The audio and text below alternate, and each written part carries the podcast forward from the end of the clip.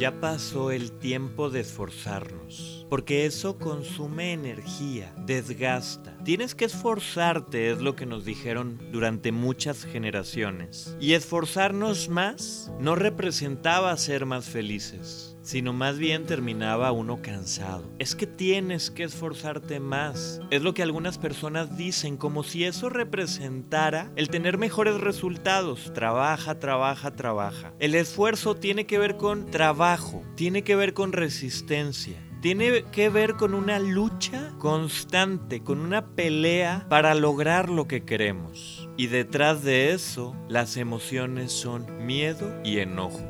Ya pasó el tiempo de esforzarnos. Ahora es tiempo de sintonizar con el entusiasmo.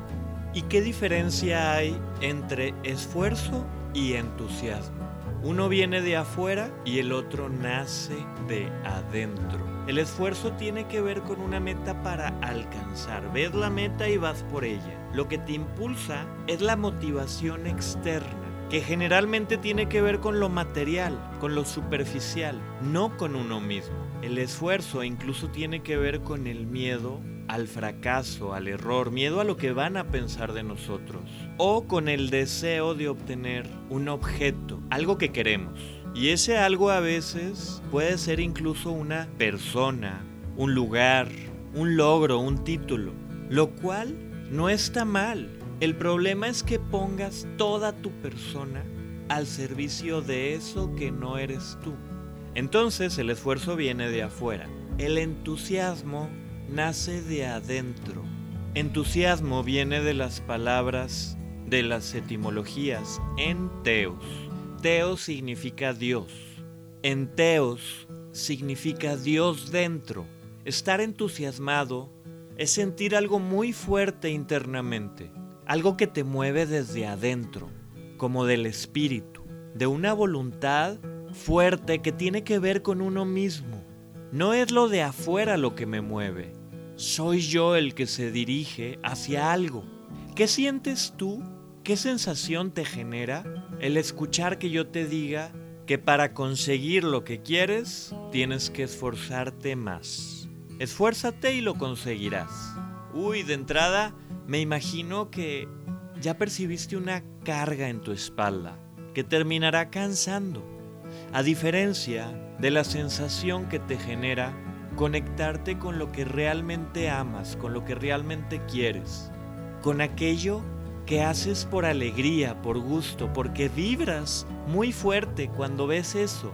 Hay gente que vibra con las matemáticas, con las letras, con la construcción, con elaborar algo con sus propias manos. Pero el mundo nos ha convertido en seres mecánicos, como máquinas, como robots que funcionan sin un sentido más grande, sin una meta más alta. Y alta no me refiero a superior a los demás, sino que sin compararme me lleva a caminar por aquello que me atrae, por aquello con lo que me brillan los ojos, que no necesita recompensa material porque podría hacerlo gratis, porque me nutre a mí y en consecuencia contagia a mi entorno, nutre a los demás, a las demás. Es penoso ver que alrededor de 7 de cada 10 personas no trabaja en algo que le realiza, que le construye, y consideran que ese trabajo en el que están es temporal,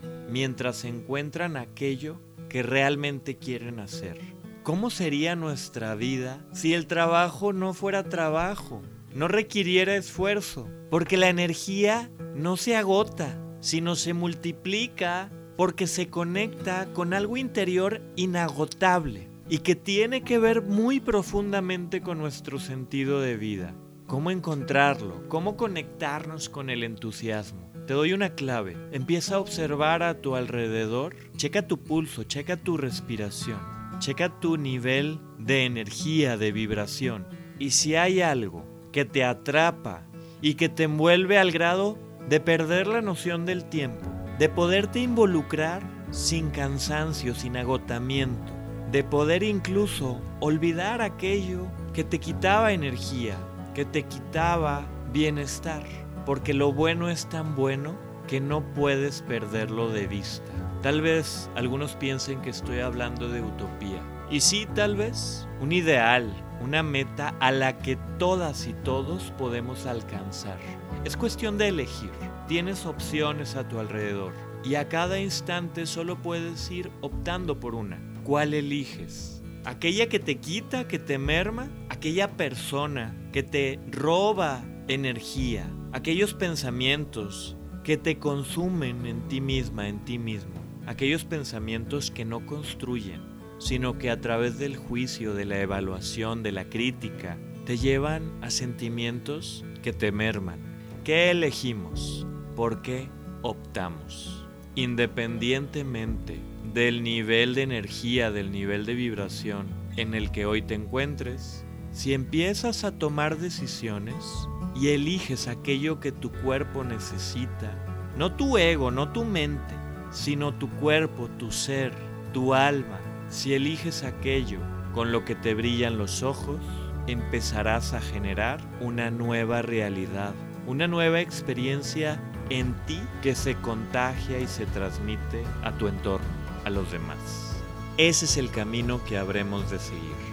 Me da mucho gusto haber compartido este momento, esta reflexión contigo y te pido que me sigas en redes sociales como DR José Sanper, tanto en Instagram como en Facebook y en Spotify, DR José Sanper, para seguir construyéndonos y seguir alimentando relaciones que nos construyan, relaciones más saludables y más plenas.